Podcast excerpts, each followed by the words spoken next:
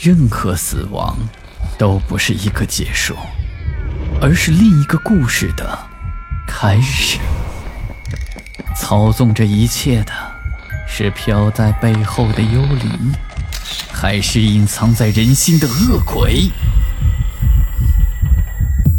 欢迎来到霸天鬼话。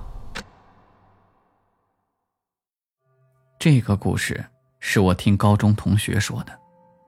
他家里是上海的，他爸像他这么大年龄时，正好是文化大革命时期，遇到那时的知青下乡，运气不好，被分到了东北大兴安岭山区去看守森林。有一年冬天过除夕的时候，那知青队里的知青基本都回家过春节了，整个知青队只有两个人留了下来，一个就是我同学他爸。还有一个也是家住老远的一个外地人，我们就称同学他爸为李叔。那天清晨，李叔睡得正香，突然传来了一阵急切的敲门声。李叔就问：“谁呀？这么大早让不让人睡个好觉啊？”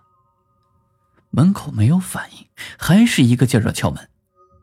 李叔睡意正浓，加上天气又冷，愣是没有去开门，他就对着门喊。你要是不出声的话，我就不给你开门。然后他把被子一蒙，继续睡觉了。说也奇怪，敲门的那个人还是没回话，只是继续敲。敲门声又继续持续了一阵子，见没人来开门，就没有继续再敲下去了。过了一会儿，隔壁的房子也响起了敲门声，这李叔就奇怪了：隔壁屋不是没人吗？这门锁都挂在门上了。哪个傻帽在那瞎敲门呢？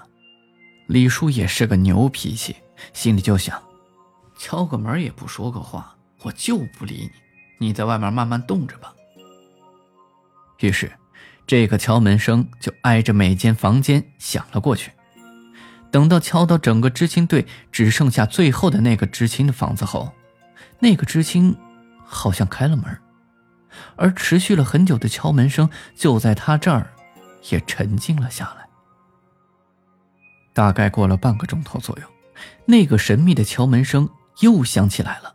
听声音好像又是挨着每一间房子敲过去的。李叔就更奇怪了：这怎么还敲啊？找人也不能这么找啊！是不是谁在搞恶作剧？这么大冷的天儿，谁这么无聊啊？说也奇怪，李叔平常是好奇心是最重的，而这个时候可能是因为他睡意太浓了。或者是天气又太冷，不忍心离开暖和的炕头，就一直没有起来看个究竟。就这么挨着，一直等到敲门声把整个知青队的门都敲了个遍。正以为这可恶的敲门声要结束的时候，李叔的那个房间又传来了敲门声。这个时候，李叔就有点火了，骂骂咧咧的穿上衣服，准备开门好好骂骂这个无聊的人。可正要开门的时候，他发现了一个奇怪的现象，在他低头穿衣服的时候，透过这门的底缝，看见了敲门人的脚影子。这本没什么奇怪的，他要说的是，这个脚影子怎么这么细，根本就不像是人的，就像是两根棍子竖在那儿一样。李叔的心里一下子就提了起来，心想：这该不会是见鬼了吧？这深山老林的。几里外都看不到几个人影什么稀奇古怪的事儿不会发生啊？不行，我得小心点别轻易开门。李叔就小心翼翼的，大气儿不敢出的，就朝门缝里去瞧。这不瞧还没事一瞧可把他吓坏了。这门外正趴着一只浑身银白色的狼，他整个身子立在门口，前爪不停的拍着门。李叔吓得坐在了地上。怎么都不敢动，可这头狼就是不走，还在不停的拍着门。可能是听到这屋子里有人声，一直不肯离开。过了一个多小时，这狼还在门外徘徊。可是这里没人，求救也没有用。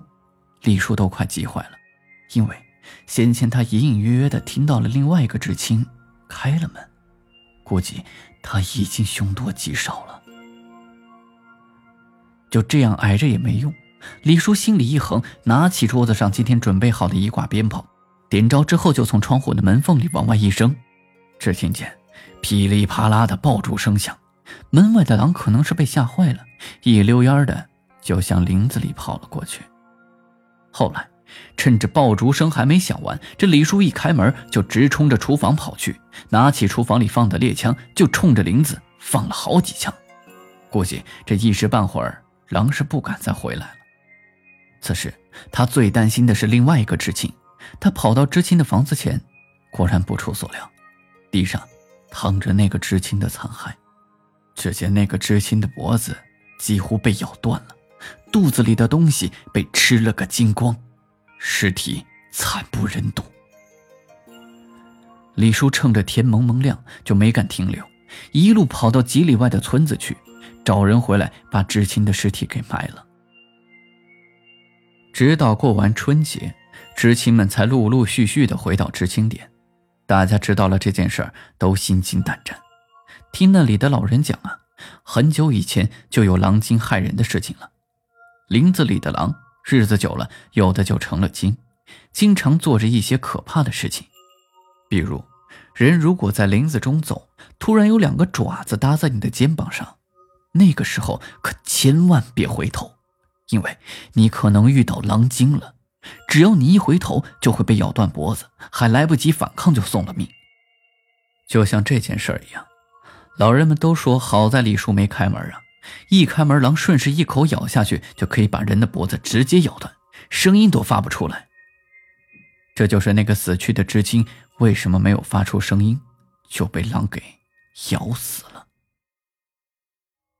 好了，今天的故事就讲到这里，我是孙霸天。听完故事，记得转发给你的好基友一起收听。